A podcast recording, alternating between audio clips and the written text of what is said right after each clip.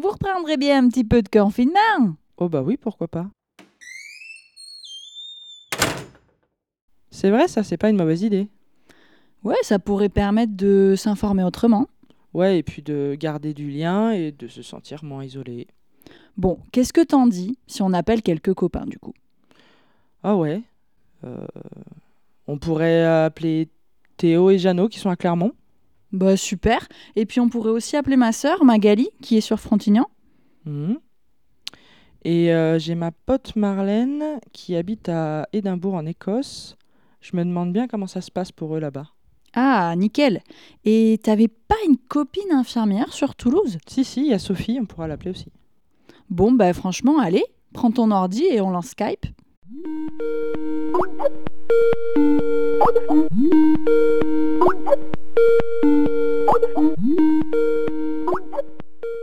Concrètement, le confinement dans ma vie privée, bah, ça a changé le fait que, tu vois, je, je vais plus courir les soirs, des trucs comme ça.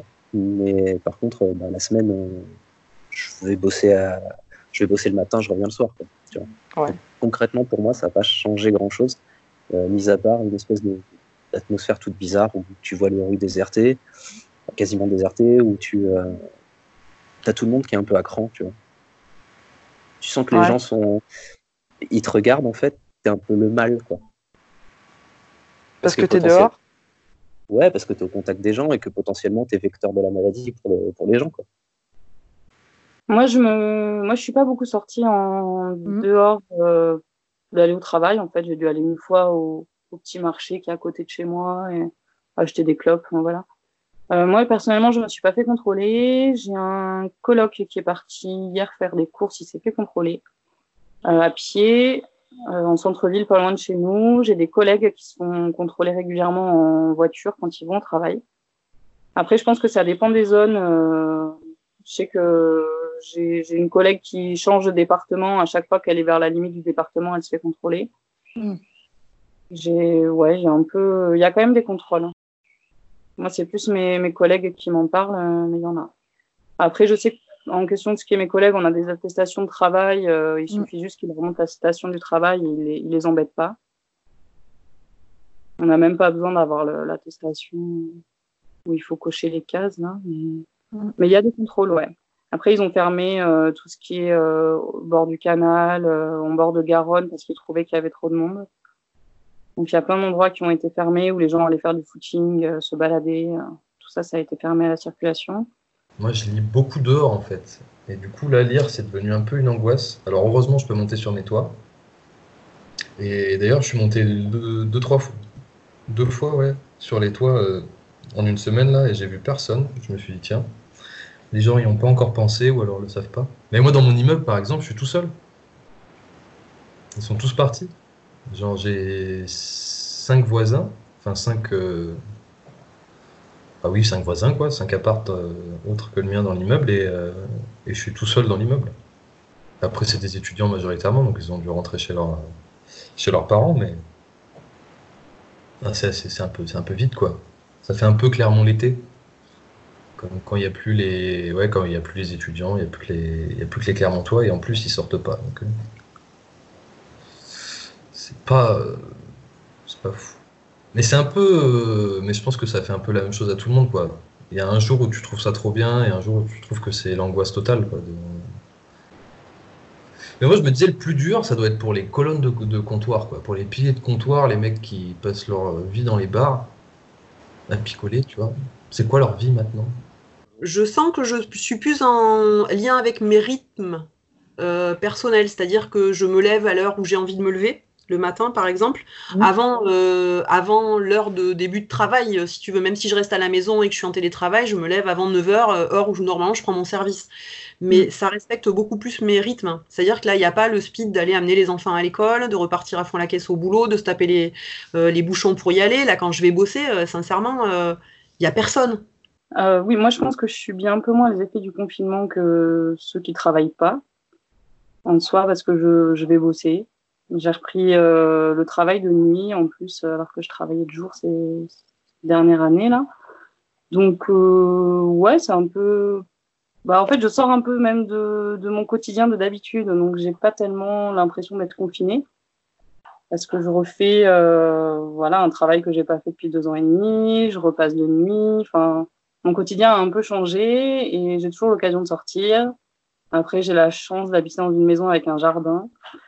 Donc, euh, même quand je travaille pas, j'ai de quoi m'occuper. Au final, je fais du potager, euh, je fais la cuisine. Enfin, euh, sinon, moi, j'ai la chance d'habiter plutôt dans un quartier résidentiel, dans une villa avec un petit extérieur. Donc, c'est pas la même chose que les gens qui sont enfermés euh, dans des petits appartes euh, avec des familles nombreuses euh, et, dans, et avec aucune possibilité quasi d'avoir accès à l'extérieur. hein. Moi, j'ai plutôt des conditions euh, de vie très favorables. hein. J'avoue que j'ai cette chance-là et que, et que ça change aussi un petit peu.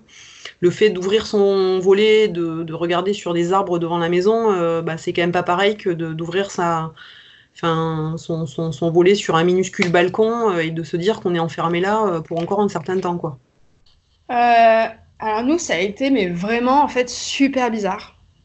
Parce qu'on a fait tout, mais en, tu sais, en, délai avec tout le monde.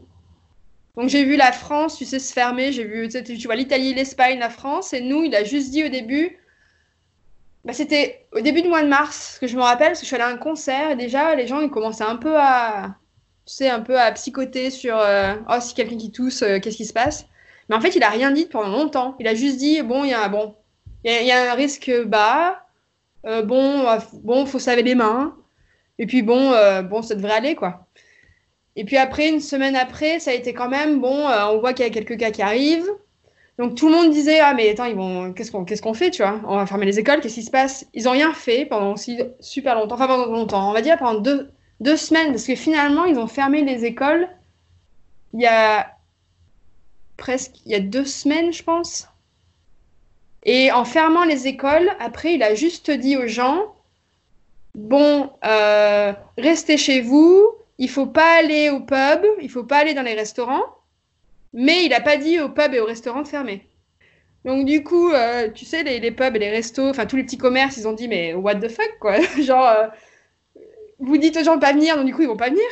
Ou alors, très peu, tu vois, enfin, ils ont, je pense que les pubs et les restos, ils ont dû voir... euh, l'affluence juste diminuer à mort, et puis du coup, ils sont tous regardés, genre, mais qu'est-ce qu'on fait, quoi? Comment on paye notre staff? euh, Qu'est-ce qu'on fait? Surtout qu'il n'y avait pas de plan. Personne savait, en fait, l'économie, comment ça allait marcher, quoi. Et en fait, quelques jours plus tard, il a dit, bon, euh, du coup, à partir de ce soir, les pubs, les restos, enfin, les trucs non essentiels, ça, tout, tout va être fermé, en fait. Donc, ça s'est fait un peu par, euh, tu sais, comme ça, en, en domino, quoi, l'effet domino. Mais du coup, tout le monde attendait la suite, quoi. On avait vraiment, parce qu'on savait ce qui allait arriver, tu vois. On savait par rapport à ce qui s'est passé euh, partout ailleurs. Tu sais que les mesures vont se mettre en place. Mais t'attends, du coup, tout le monde attendait. T'as, t'as l'anx- tu sais, l'anxiété, là, t'es super anxieux de savoir, mais c'est quand, la prochaine étape, c'est quoi et c'est quand, quoi. Donc je sais pas, après ce que je peux voir moi du confinement euh, à mon petit niveau, euh, bah, c'est que c'est euh, assez étrange, c'est-à-dire qu'il y a personne nulle part sauf devant les supermarchés. Il y a des queues assez importantes qui peuvent se former. Euh, là, j'ai été accompagner un monsieur tout à l'heure euh, à un entretien psy. En sortant, je me suis dit, tiens, je vais regarder au champ. Euh, il y avait une queue de super longue à 7 devant le magasin. Donc euh, les gens euh, bah, voilà, essayent quand même de se réapprovisionner avec une espèce de peur, un panique, hein, qu'il plus rien. Et du coup, moi, je suis allée faire quelques courses tout à l'heure parce qu'il nous manquait des choses. Et, les rayons sont de plus en plus vite quand même. Donc c'est assez étrange en fait, ça fait un peu, euh, un peu flipper, donc faut se raisonner. Il y a une espèce d'ambiance étrange, par exemple quand on croise les gens, ils s'écartent, voilà, tout le monde a des masques, des gants, ça fait un peu apocalyptique quand même, hein, c'est assez étrange, hein. on a l'impression qu'on a toute la peste et que, et que du coup ben, il faut faire super attention à pas se contaminer entre nous, ce qui est le cas d'une certaine façon.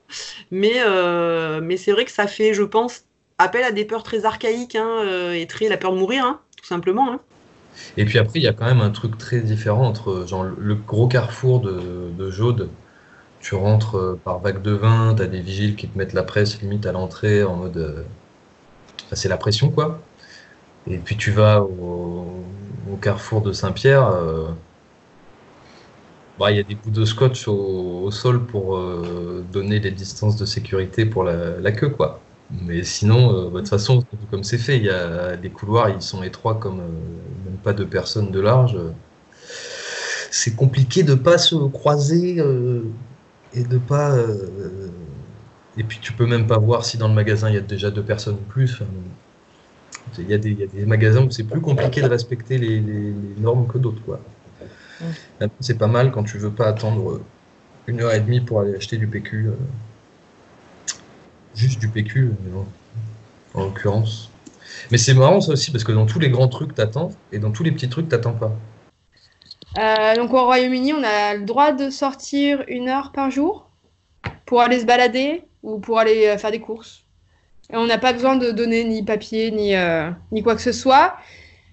Mais quand même, euh, y a, tu vois qu'il y a plus de police dans les rues. euh. Enfin, je les vois passer en, en voiture, à pied quand même. Donc ils essayent un peu de contrôler parce qu'on est censé sortir, mais soit que avec sa famille, enfin avec, avec les personnes qui t'habitent, ou soit avec tes colocs. Mais si c'est pas tes colocs ni avec les personnes avec qui t'habites, t'as pas le droit de- de- d'avoir un regroupement de plus de, bah, de trois personnes. Ce que je peux voir, c'est qu'il y a beaucoup plus de joggers qu'avant. Euh, mais genre beaucoup plus, c'est fou. Euh, bah, voilà.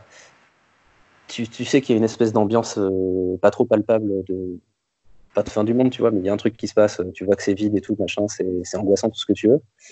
Et à côté de ça, tu as quand même pas mal de couples qui se tiennent par la main, euh, qui sortent avec leurs enfants de tout âge et qui se tiennent en, en groupe serré et tout, alors que bon bah,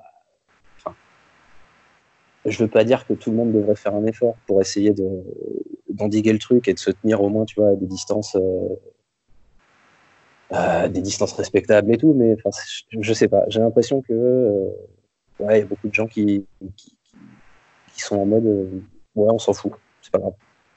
Déjà qu'il y a une, très faible présence policière, mais ça, alors après aussi ça s'explique par, euh, sûrement par le fait qu'ils soient réquisitionnés à Lyon euh, plus qu'à Clermont. Et que, euh, oui, je te disais, ma, ma mère qui fait un trajet de, je sais pas, 10-15 km tous les jours entre Clermont et Durtol, elle croise aucun flic, personne l'a jamais contrôlé en une semaine. Et, et moi, c'était il y a deux jours où je me suis pas mal baladé dans le centre-ville. Et il y avait une voiture qui tournait, quoi, avec deux flics dedans. Le, summum, c'est que c'est là que tu vois que le confinement, ça, confine, mais ça change quand même pas tout. C'est que le seul mec qui s'est fait arrêter au milieu de Jaude, genre on était 25 sur Jaude, tu vois, le seul mec qui s'est fait arrêter au milieu de Jaude, c'était pas euh, la petite famille euh, qui, euh, qui sortait ses enfants et qui jouait au milieu de la place, c'était pas moi tout seul qui marchait, euh, c'était un mec. Mais toujours quand même d'origine maghrébine, euh, comme ça on sait jamais quoi, tu vois. Parce que là ils sont de sortie alors c'est le confinement, euh, peut-être ils vendent de la drogue. Je me suis dit ça me fait bien rigoler que ce soit euh, toujours la même chose, même avec le confinement. De manière privée, non, je vois plus ma famille, je vois plus mes amis, enfin physiquement quoi. Mais par contre, ouais, donc je continue à voir pas mal de gens au travail, beaucoup trop. Je suis technicien informatique et, euh, et puis bon, bah, du coup, je suis technicien donc je peux dépanner les gens à distance, mais des fois, il faut que j'aille vraiment physiquement sur les tout ce qui tout ce qui pose problème quoi. Avec mes collègues directs, on s'est séparés déjà, donc on s'est répartis euh, géographiquement sur la ville pour pas se croiser. Et par contre, les personnes que je suis obligé d'aller voir, bah, du coup, c'est de loin, bonjour. euh, J'essaie de faire plus de téléphone qu'avant. Et puis aucun contact physique. Tu vois, j'ai une espèce de gêne à aller voir les gens parce que parce que j'ai pas envie de m'approcher trop près d'eux. Pas tant pour moi que pour eux, en fait. Ah, je sais pas, je, je sens qu'ils sont mal à l'aise. Ça me met mal à l'aise. Je suis travailleuse sociale à plein temps et euh, j'accompagne des personnes qui ont des troubles psychiques et ou euh, intellectuels et qui vivent tout seuls dans un service d'accompagnement à la vie sociale. Donc pour le moment, je continue à travailler. Certains jours, euh, je vais travailler sur mon service et puis d'autres jours, je suis en télétravail en soutien téléphonique pour les personnes qui ont besoin. Et moi, je vois là les personnes que j'accompagne qui ont des troubles psychiques, hein, qui vivent en général dans des appartes minuscules euh, avec euh, uniquement la télé comme seul euh, mode d'interaction avec le monde, hein, puisqu'ils n'ont même pas euh, d'internet pour accès à des, je sais pas, à des films ou des choses un peu plus sympas. Pour, les, pour la grande majorité, ben, ça veut dire que ça fait des gens qui regardent BFM TV à longueur de journée, qui flippent à mort, et là ça monte crescendo. C'est-à-dire que la première semaine, je pense que personne n'a vraiment compris, en tout cas pour les gens que j'accompagne, l'ampleur de, de la durée que ça allait prendre en fait. Et là, on se rend bien compte que, ben, là, ça y est, ils ont compris. Et comme ils écoutent la télé, qu'on n'arrête pas de leur dire, vous avez plus le droit de, plus le droit de, plus le droit de faire ci, plus le droit de faire ça. Il faut faire ci comme ça, ça comme ça. Ça fait monter en pression. Et il y a de plus en plus de gens, moi, qui m'appellent en me disant, j'en peux plus, euh, c'est super dur, euh, j'en ai marre, je sais pas, je tourne en rond. euh. Je bosse en théorie au bloc opératoire depuis euh, un an. Et là, avec les histoires euh, de Covid-19 euh, et d'arrivée euh, pas mal de monde en réanimation, j'ai retrouvé euh, le service de réa où j'avais pu bosser euh, il y a deux ans et demi, trois ans de ça euh, au sein de cette clinique. Voilà. Euh, non, nous, on a la chance euh, d'être une région un peu épargnée pour l'instant. Donc, du coup, on a vu pas mal de, pas mal de reportages, euh, d'échanges, de choses qui se passaient plutôt dans l'Est, où on a pu voir que c'était l'apocalypse totale. Nous, ça va, on a le temps de se préparer dans le sens où les patients, bah, moi, dans le service où je travaille, il y en a deux pour l'instant. Quand j'ai bossé, il y en avait deux. Donc, on a eu tous le temps un petit peu d'y passer les uns après les autres euh, pour se former, euh, notamment euh, bah, aux règles d'hygiène, habillage, déshabillage. C'est ça le, le plus contraignant, en fait. Euh, de repenser un petit peu sa façon de, de faire les soins et on y passe euh, tous les uns après les autres, en fait. Enfin, moi, j'ai fait une garde de trois jours, je les ai vus pendant trois jours. Comme ça, ça permet de bien intégrer un petit peu euh, tout ce qu'il y a en plus à penser pour euh, la, prise en charge, la prise en charge de ces patients. Le débat sur la chloroquine, euh, en tant qu'infirmière, t'en penses quoi? Euh, alors moi, je pense que j'ai pas toutes euh, les capacités de pouvoir euh, répondre à ce débat et toutes les connaissances qu'il faudrait. Après, en soi, je pense que tout le débat qui est fait pose pas forcément les vraies questions. Je pense que c'est des médicaments qui sont déjà sur le marché. C'est pas comme si c'était une nouvelle molécule euh, qu'on n'avait jamais testée sur les patients et qu'on, certes, on l'utilise pour un, pour une indication qui est nouvelle, mais bon, c'est déjà des médicaments qui ont déjà été testés et qui étaient déjà commercialisés. Donc, en soi, euh, si ça peut diminuer la charge virale, je me dis, les médecins qui sont à même à le prescrire euh, sont quand même conscients des risques qu'il peuvent y avoir. Donc, je me dis, je vois pas pourquoi on l'utiliserait pas.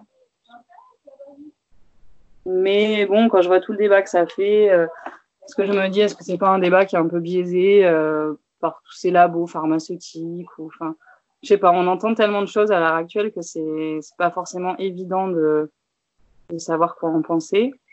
Après, ce que je peux dire, c'est que moi, dans le service où je travaille, ils utilisent le protocole.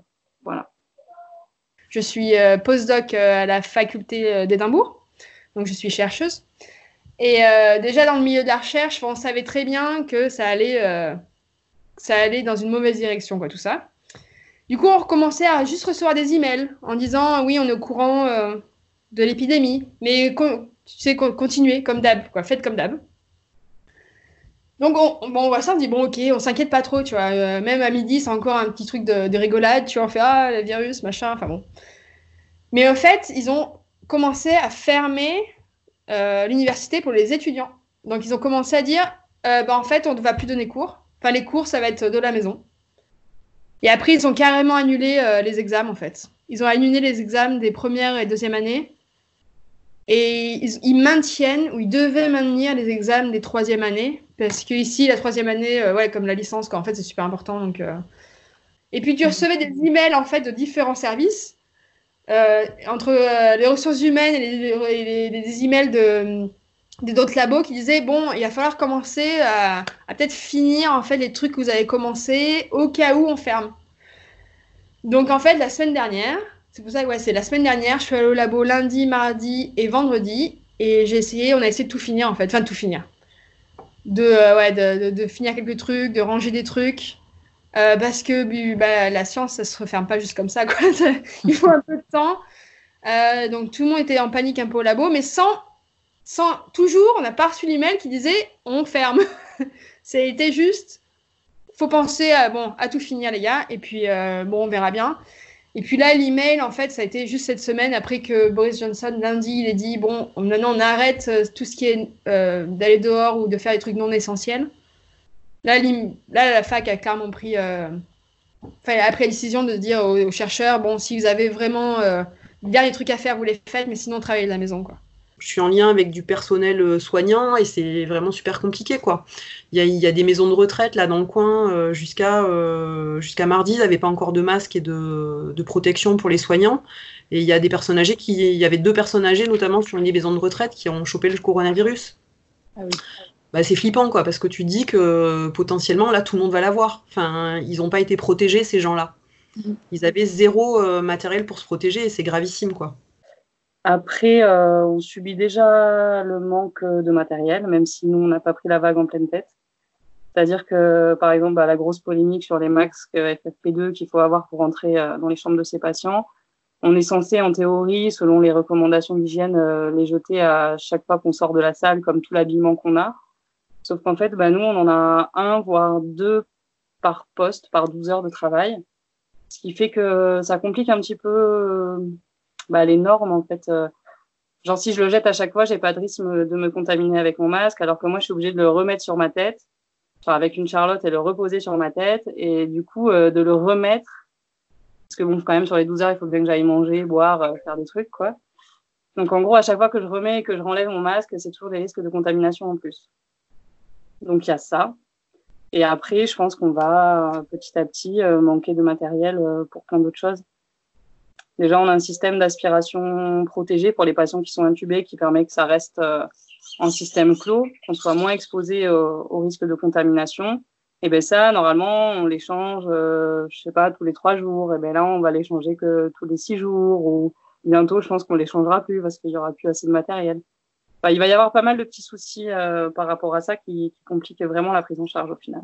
Mais euh, ça pose des grandes questions et moi j'anticipe un peu la suite aussi. Alors ça c'est mon côté, euh, je pense, des formations professionnelles, hein, mais surtout les gens qui vont perdre euh, des proches et qui vont pas pouvoir aller assister à l'enterrement parce que les, les, personnes vont être incinérées, euh, qui vont pas pouvoir voir les corps et qui vont devoir faire face à des deuils blancs entre guillemets, c'est-à-dire qu'on n'a pas vu la personne mourir, elle est morte toute seule, loin de tous, et c'est, à mon avis, dans les mois qui vont arriver, ça va être super compliqué à gérer en termes de psychologie euh, pour plein de monde en fait, qui auront perdu des personnes et qui euh, et qui vont avoir euh, du mal à faire leur deuil quoi.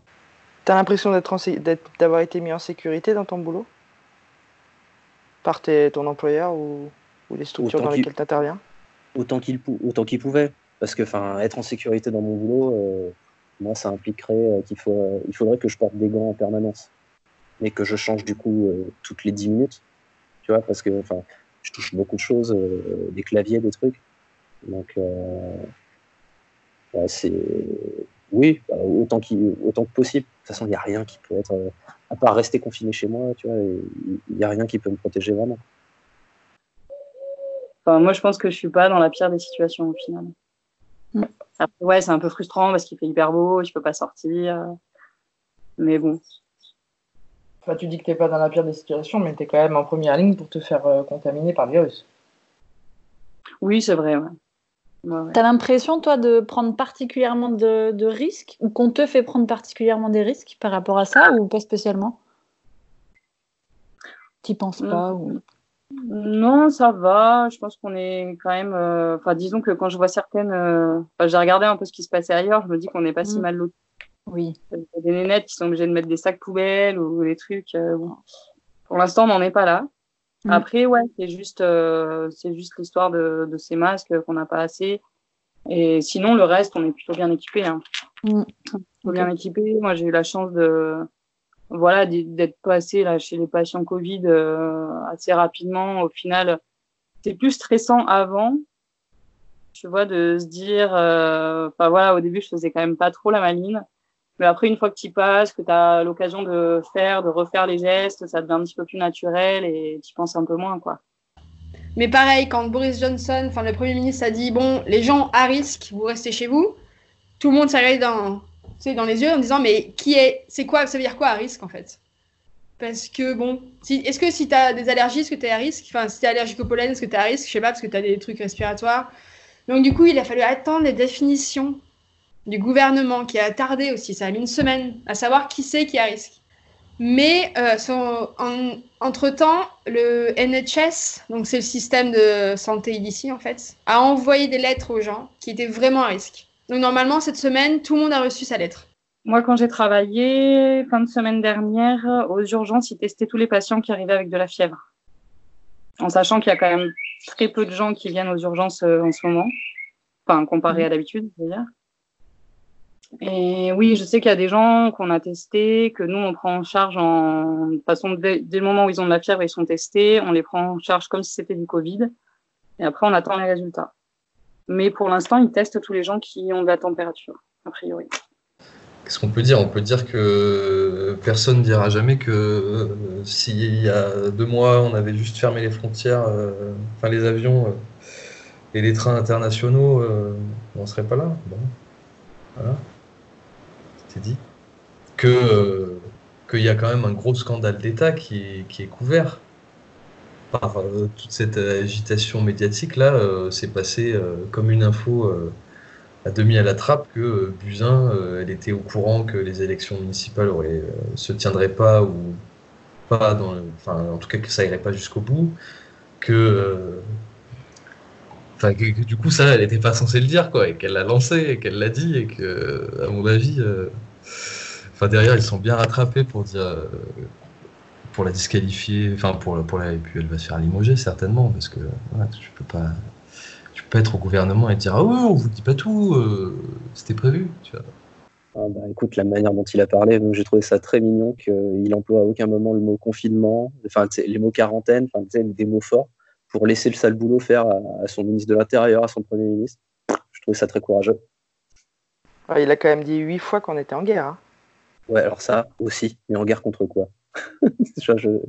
Ouais, j'ai compris le principe de ce qu'il voulait exprimer, mais euh, est-ce que c'est vraiment le, champ lexical guerrier qu'il faut employer dans ce cas-là? Enfin, je sais pas. Moi personnellement, j'ai jamais fait l'armée. Je suis en guerre contre rien. Euh, juste, euh, j'essaie de me protéger, de protéger les gens qui m'entourent, tu vois. Je sais pas. C'est, j'ai trouvé ça super malvenu, ridicule. J'ai honnêtement pensé que le gars qui lui écrivait ses discours faisait un espèce de jeu à boire avec ses potes. C'est compliqué euh, quand tu quand t'intéresses pas à la vie des gens et qu'il y a un système d'autorité euh, parallèle euh, à celui de l'État euh, qui existe euh, dans plein de quartiers et de villes de France et que d'un coup tu as des flics qui arrivent et qui te gueulent dessus en te disant euh, faut être un dans un magasin, euh, faut pas que vous vous c'est- ça crée quand même des scènes assez violentes quoi, et assez surréalistes. Juste de bah ouais enfin à enfin c'est à Aubervilliers et Saint-Denis ouais, qu'il y a des vidéos qui tournent. Juste tu, vois des gens ils comprennent pas quoi. Parce que bah, déjà ce que est en train de leur crier la personne qui est en face d'elle et, au-delà de ça en mode mais pourquoi d'un coup là tu, tu me prends là t'es genre? Bah, tu vois moi je trouve ça assez révélateur d'une hypocrisie de les gars vous nous laissez crever la dalle euh, toute l'année et là faudrait euh, là faudrait euh, faire plus attention qu'avant quoi Le chômage, ici, ça n'existe pas, en fait. Tada Il n'y a pas de... Enfin, si, si- enfin, non, t'as pas de chômage, en fait. C'est soit tu vas euh, à l'agence pour trouver du boulot, et si tu y vas toutes les semaines, donc une fois par semaine, ils te donnent 70 livres par semaine. Waouh. Voilà. Donc ça veut dire que quand euh, les cafés là ils ont fermé, euh, ils savaient pas comment ils allaient payer euh, leur Mm. staff parce qu'il y avait rien en place, pas de chômage partiel, il y, a- rien en fait. Et quelques jours après la, la fermeture officielle, euh, Boris Johnson, du coup, le- le- nous on a un gouvernement de droite ici, hein, les, les- enfin Tories, c'est la droite en gros. Et là, du coup, ils ont proposé, donc je sais pas, ils sont peut-être devenus un peu socialistes, je sais pas. Enfin, ils ont proposé de payer 80% des salaires jusqu'à euh, 2500 livres. Donc c'est super bien. Euh, donc il y a eu ça, mais le problème qui est resté, c'est les indépendants. Enfin, ceux qui travaillent à leur compte. J'ai des potes qui sont euh, euh, travailleurs indépendants, genre plombiers et tout ça. Ils savent toujours pas, en fait. Parce qu'ils avaient proposé, le gouvernement avait proposé de leur payer 96 livres par semaine. Bon, bah, quand t'as un loyer, euh, bah, il te reste plus rien pour. Enfin, et même, non, t'as même pas besoin, enfin, tu peux même pas payer ton loyer, en gros. Et là, tous les. Moi, j'ai une copine à moi, à nous, à Manchester, qui a, un... qui, a ouvert un- son propre petit café. Et elle, ça fait un an. Et elle, elle a pas de trésorerie pour euh, payer. euh, Enfin, du coup, elle se retrouve un peu. euh, J'ai envie. Elle, elle- enfin, elle a envie de payer son staff, mais elle a aucune trésorerie là ce mois-ci pour le faire. Et le problème, c'est que pour avoir les 80% de payés là, par l'État, il faut remplir un formulaire, euh, je sais pas quoi. Il faut que l'État regarde et peut-être que dans un ou deux mois, ils vont avoir les sous, quoi. Donc un ou deux mois, euh, tu vois, ça va mettre tout le monde dans la merde, quoi. Pour une fois, pour la, la politique, alors après, apparemment, ils sont revenus dessus un peu, mais la politique publique de l'Angleterre, pour une fois, elle semblait assez sensée, de, et de la Hollande aussi, de dire euh, non, non, mais les gars, en fait, on va tous le choper. Alors, faut que le pouvoir aussi en place euh, assume euh, les morts qu'il va y avoir parce que le système de santé va pas suivre. On est ok là-dessus. Et donc en France, je pense qu'ils n'avaient pas du tout envie de s'inquiéter de cette question-là. Donc euh, ils n'ont pas adopté la, stratégie de non, non, mais vas-y, euh, tout le monde le chope et puis on va bien voir ce qui se passe. Quoi, parce que c'est la meilleure des solutions. En fait, une fois que tout le monde l'a chopé, euh, tu sais que ça va plus te faire chier. Quoi. Alors que là, en fait, on ne sait pas si dans un an, on va pas repartir en, dans un truc comme, comme ça. quoi. C'est possible aussi. Enfin, Alors que nous, pour l'instant, ouais, j'ai regardé les chiffres. Bon, je crois qu'il y a 5%, 5 d'admission de grave, grave. Euh, mais bon, faut faire attention aux chiffres aussi parce que comme on dépiste pas assez. euh. Mais là, je pense que les tests arrivent. J'ai vu que euh, ouais, ça allait arriver. Donc, ils vont commencer à tester les personnels hospitaliers. Donc, c'est génial parce que. Et après, il va falloir euh, ouvrir euh, le test à plus de monde. Du coup, les scientifiques, je sais pas si en France euh, il y a eu un appel, mais on s'est fait, on a tous reçu un email pour savoir si on voulait aider à faire les tests au labo. Parce que c'est, on a, on a des équipements au labo en fait pour, pour faire les tests. Donc ils, peuvent juste nous envoyer ce qu'il faut en fait pour tester le matériel, enfin le, matériel plus ce qu'il faut pour tester si une personne est positive ou non. Mais on pourrait, euh, on peut le faire quoi. Alors, ce qui s'est passé à Toulouse, enfin, de ce que j'en sais moi, parce que je ne sais pas si on est vraiment au courant de tout. Mais euh, du coup, à la base, c'était plutôt l'hôpital euh, public qui devait prendre en charge les patients atteints de Covid. Donc, ce qu'ils ont fait, c'est qu'ils ont délesté un petit peu leurs patients qui n'étaient pas Covid avant que l'épidémie arrive sur les sur les réanimations. Enfin, je parle surtout de la réanimation du coup parce que c'est vraiment ces lits-là qui sont les plus importants. Ils ont un petit peu, ils nous ont refilé des patients pour pouvoir eux vider leur service et euh, prendre en charge euh, que du Covid en fait.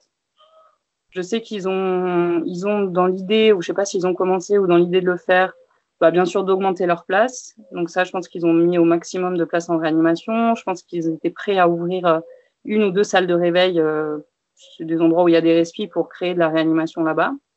Nous, dans le, pub- dans le privé, on a fait pareil, c'est-à-dire qu'ils ont augmenté euh, la capacité de lit de réanimation.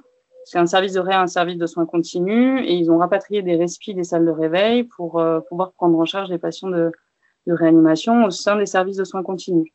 Donc nous, ils sont en train de fermer du personnel qui n'est pas forcément formé à la réanimation. Ils les font venir, ils les doublent pendant un, deux, trois jours, enfin le temps qu'ils peuvent, pour essayer qu'il y ait le plus de gens qui soient formés à la réanimation, un peu sur le, sur le tas, quoi, pour prendre en charge les patients. Après, ce qui va se passer, je pense concrètement, quand on en aura beaucoup plus, c'est que c'est des patients qui prennent quand même pas mal de temps parce que c'est des syndromes de détresse respiratoire aiguë, comme vous avez pu voir. Et du coup, je pense que ce qu'ils vont mettre en place, c'est mettre des infirmiers qui sont des anciens du service, déjà d'en mettre sur les deux services, de mixer les équipes avec des gens expérimentés, des gens moins expérimentés. Je pense qu'ils mettront les gens expérimentés dans les box des patients. Et après, le truc qu'il y a, c'est que quand tu es dans le box, tu peux pas sortir. Donc, il va falloir qu'il y ait des gens devant qui vont pouvoir préparer euh, tout ce qui est nécessaire à la prise en charge du patient pour délester un petit peu les, les gens qui sont au contact des malades. C'est-à-dire qu'il va y avoir des gens qui vont faire toutes les préparations, euh, moi je sais pas, des seringues euh, de traitement qui permettent d'endormir les gens, enfin tout ce qu'il va leur falloir. Comme ça, ça va, ça va leur permettre d'avoir un petit peu plus de temps pour être euh, vraiment euh, auprès du patient. Donc je pense qu'il y aura plus d'effectifs en effet. Enfin j'espère du coup, en espérant que on arrive à ne pas tous se contaminer, ce qui serait déjà une bonne chose. Nous, ils nous prennent la température à chaque fois qu'on arrive au travail. Et si j'avais bien compris, les dernières infos que j'avais, c'est si on avait de la température et qu'on n'avait pas de signes hyper importants, on était renvoyé chez nous. Après, on n'est pas testé, on est renvoyé chez nous. Après, j'imagine qu'il y a plein de services où ils sont vraiment en pénurie de personnel. Euh, on va leur dire, euh, bon, ben, euh, si vous n'avez pas trop de symptômes, euh, vous mettez un masque et vous venez bosser. Je, sais qu'il y a des endroits, ça se passe comme ça, mais euh, pas où je travaille pour l'instant. cette maladie, elle fait beaucoup plus peur euh, à une certaine élite euh, du mondialiste, tu vois, qui, voyage énormément et qui, et qui, comme dirait Attali, considère les pays comme des hôtels, tu vois. Et eux, ils en ont peur. Et c'est pour ça que sur tous les plateaux télé et tout, ils sont si flippés. C'est parce qu'ils sont dans ce, dans ce délire-là d'être. Il n'y a pas de frontières, pff, on peut voyager, on prend l'avion et tout, mais parce qu'ils ont les moyens financiers de faire ça. En fait, il y a 90% de la population, ils prennent pas l'avion, euh, ils prennent pas l'avion en fait. Et c'est rigolo de voir que c'est vraiment en fait euh, un truc de. Bon, ça, ils, ils oseront jamais l'avouer euh, publiquement, mais c'est la, la pand- enfin, l'épidémie, elle est là parce qu'il y a parce qu'il y a des gens qui prennent l'avion comme nous, on prend le vélo ou comme on fait un trajet à pied, tu vois. Que c'est eux qui ont été vecteurs et que c'est pour ça qu'il y en a tant euh, chez dans l'élite. Un truc qui a été quand même sympa, c'est l'entraide. Euh, nous, on a eu plein de groupes Facebook qui sont apparus. Déjà, on a des groupes Facebook de quartier un peu. Parce que moi, j'habite sur les Meadows. Et on a, il y a toujours ce groupe Facebook qui s'appelle The Meadow Share. Et c'est les gens de Meadows, en fait, qui mettent, par exemple, si tu as des trucs à donner, ou si as des. euh, si tu déménages et que tu as des une bouilloire, euh, tu peux la donner ou la vendre, tu sais, pour euh, 5 balles. euh. Et en fait, il y a eu des petits groupes qui sont euh, encore plus petits, de vraiment de rue limite, de quartier, d'entraide. Donc si en fait si tu connais quelqu'un euh, ou si tu as un voisin tu sais qui est âgé ou si tu sais qu'un tel est en quarantaine vraiment forcé, est-ce que quelqu'un peut m'amener des œufs aussi? Enfin tu vois, tu peux en fait tout le monde s'aide.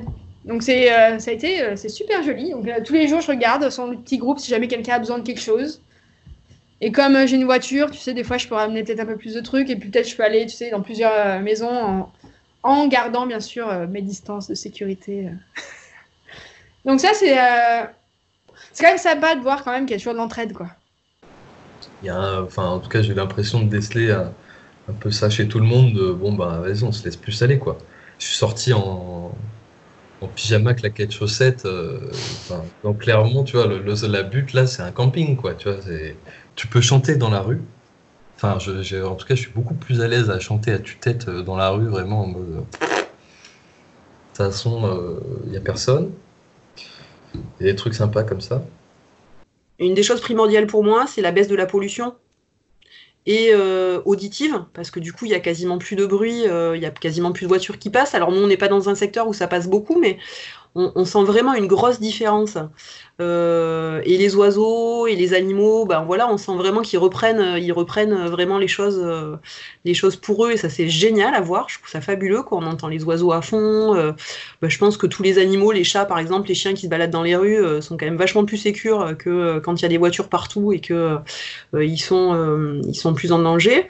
Et puis euh, d'une façon plus mondiale, hein, on voit bien à quel point euh, finalement le fait d'être confiné euh, est bénéfique à la planète hein, en termes de pollution. Ça, je trouve ça assez génial et j'espère que euh, bah, ça va donner un peu une leçon à, enfin en tout cas nos politiques pour qu'ils aient envie de s'engager un peu plus vers cette voie écologique hein, qui, est, forcément une transition obligatoire et nécessaire pour qu'on continue à persister le plus longtemps possible sur Terre. Quoi. Ah ouais, la c'est- c'est beau même. C'est beau parce que c'est comme on disait à Paris, là, les gens iraient entendre les oiseaux à New Delhi. Nous, euh, à Clermont, enfin, c'est dès le premier jour, ce que j'ai dit à JM, euh, on, revoit les paysages. Parce que l'absence de son fait qu'il n'y a plus cette barrière qui fait que tu es pris par le paysage de la ville. Et, quand tu es à la poterne, je te jure, tu as l'impression de, d'être à côté de Montjusé et d'être vraiment à deux pas du, du Puy-de-Dôme, quoi. Et d'être, c'est vraiment la chaîne des puits, elle t'apparaît euh, beaucoup plus au premier plan, alors que d'habitude elle est, cachée par du son. C'est bizarre à dire, mais en fait c'est hyper. euh, Enfin, quand il y est, en tout cas, moi j'ai l'impression que je voyais beaucoup mieux les paysages qu'avant. En tout cas, tu peux y prêter attention beaucoup plus facilement. C'est pas mal ça quand même. Et je pense que la France sera reposée à l'issue du coronavirus, au-delà de la peur que ça peut créer. Je pense que tout le monde aura pu se poser un petit peu. Mais euh, je, je sais pas, je pense, je pense que ça, mais ça va apporter du, autant de bien que de mal, quoi. Ah, le truc qui me saoule trop, mais ça, c'est, je sais pas d'où ça vient, euh, peut-être d'Italie, mais je sais pas d'où vient cette pratique ou ce truc-là, mais c'est complètement débile. euh. Je sais pas si, euh, mais non, vous ne devez pas entendre, mais à 20h, il y a le truc d'applaudir euh, les gens, là. Ouais. Putain. Ça dans le genre bien inutile, euh, mais il y a eu des bonnes vidéos euh, qui ont tourné euh, de personnel hospitalier qui sont en mode Ouais, ouais, au lieu de taper dans vos mains, là, vous pourriez pas plutôt aller en manif quand on, se bat pour nos retraites, nos emplois et nos services publics? Ça vous dit pas plutôt là que 20h, 20h10, euh, on se tape dans les mains comme des cons?